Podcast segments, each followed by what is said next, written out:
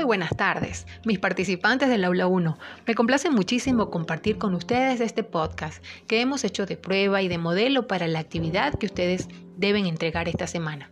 Voy a aprovechar la oportunidad para resumir algunos de los elementos importantes de la metodología del árbol del problema, haciendo énfasis en los aspectos que ustedes deben practicar para dominarla. Recuerden, el árbol del problema es un esquema en forma de árbol que hace referencia a las causas y efectos relacionadas a un problema en específico, ese que ustedes seleccionaron en su comunidad. Es una situación gráfica, negativa en todo su contexto. ¿Cuáles son las recomendaciones? Pues no, en primer lugar, la definición del problema es fundamental para hacer un buen análisis y esto se expresa en una redacción correcta del mismo. Una vez especificado el problema, es muchísimo más sencillo dar solución práctica a cada raíz o a cada causa de dicho problema. Es diferente definir las causas versus las consecuencias. Las causas generan el problema y los efectos son consecuencias de la existencia de ese problema en la comunidad. Es una herramienta diagnóstica muy sencilla de llevar a cabo, de utilizarse en diferentes situaciones y de irse desglosando cada vez más hasta llegar al fondo de la situación. Se dice que mientras más niveles de análisis tengas, se está más cerca de la solución. Si el problema analizado por sus dimensiones es susceptible de convertirse en un proyecto, entonces, una vez que todos los involucrados están conformes con el análisis que se hizo, se elabora el árbol de objetivos. Como, muy sencillo, tanto el problema como las causas y efectos se redactan en forma positiva. En ocasiones no es solo colocar el antónimo de la palabra en negativo, sino que puede variar la redacción para facilitar la comprensión de lo que ahora será el objetivo, los medios y los fines del proyecto. Siempre es importante indicar los títulos de causas, efectos, medios y fines. A fin de redactar el informe del proyecto en cuestión, del árbol de objetivos se generan los siguientes elementos. El objetivo general, los objetivos específicos, las actividades o tareas para luego hacer el presupuesto, el cronograma y arrancar el proyecto. Así que muchachos, la invitación es a que no dejen el tema atrás, repásenlo, tomen en cuenta las observaciones enviadas y practíquenlo en su comunidad. Chao, nos seguimos conectando. Arelis, te llevas el Oscar por ser una buena amiga, compañera y con vocación de enseñar a otros tus saberes, lo que te hace ser una mujer generosa con tus conocimientos. Te felicitamos.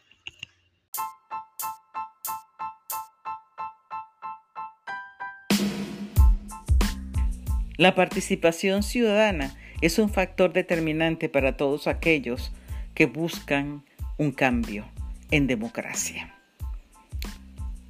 Algunas personas manifiestan que quieren ese cambio, pero no saben cuál es su papel o por dónde empezar. ¿Cómo hacerlo? A través de la participación de organizaciones, personas conscientes y dispuestas a ejercer su poder para cambiar las cosas.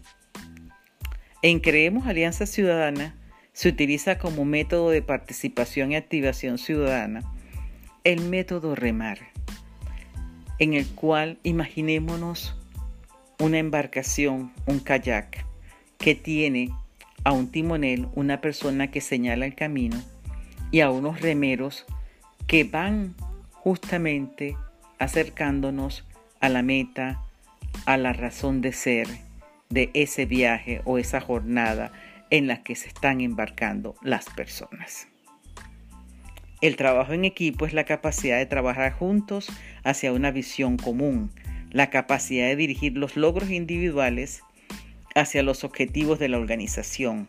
Es el combustible que permite que la gente normal logre resultados poco comunes. ¿Cómo funciona el remo? Con un timonel, una embarcación y un remero. ¿Cuáles son los niveles de trabajo? El nivel estratégico, el nivel táctico operativo y el nivel de activista que ya pasaremos a describir.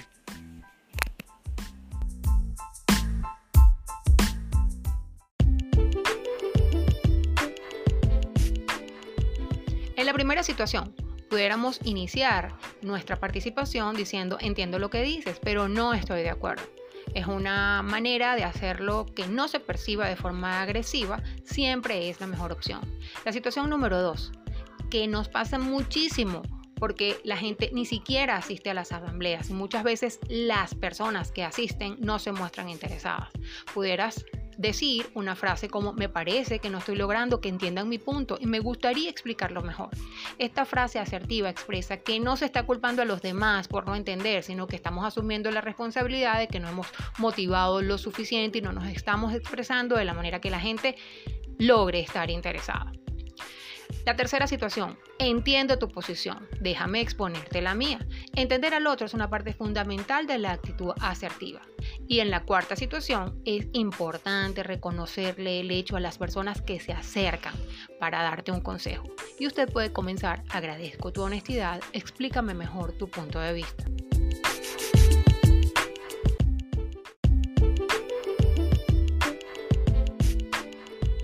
En la primera situación, pudiéramos iniciar nuestra participación diciendo entiendo lo que dices, pero no estoy de acuerdo.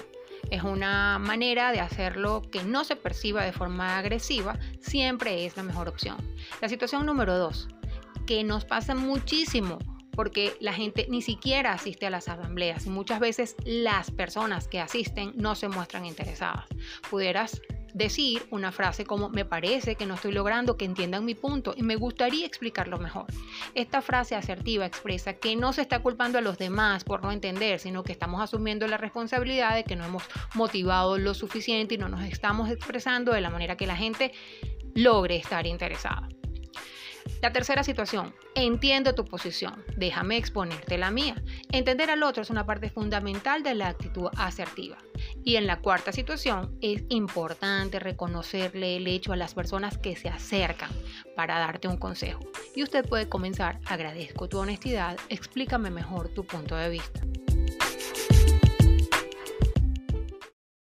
En la primera situación, pudiéramos iniciar nuestra participación diciendo entiendo lo que dices, pero no estoy de acuerdo.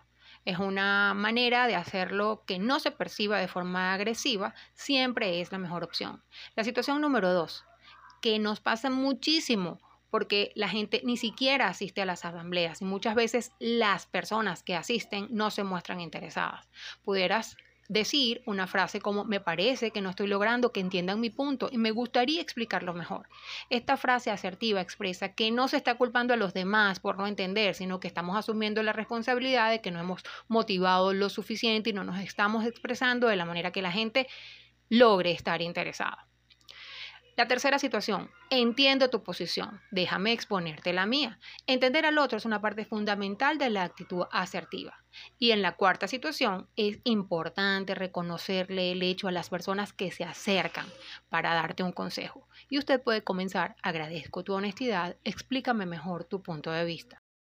En la primera situación, pudiéramos iniciar nuestra participación diciendo entiendo lo que dices, pero no estoy de acuerdo. Es una manera de hacerlo que no se perciba de forma agresiva, siempre es la mejor opción. La situación número dos, que nos pasa muchísimo porque la gente ni siquiera asiste a las asambleas y muchas veces las personas que asisten no se muestran interesadas. Pudieras decir una frase como me parece que no estoy logrando que entiendan mi punto y me gustaría explicarlo mejor. Esta frase asertiva expresa que no se está culpando a los demás por no entender, sino que estamos asumiendo la responsabilidad de que no hemos motivado lo suficiente y no nos estamos expresando de la manera que la gente logre estar interesada. La tercera situación, entiendo tu posición, déjame exponerte la mía. Entender al otro es una parte fundamental de la actitud asertiva. Y en la cuarta situación, es importante reconocerle el hecho a las personas que se acercan para darte un consejo. Y usted puede comenzar, agradezco tu honestidad, explícame mejor tu punto de vista.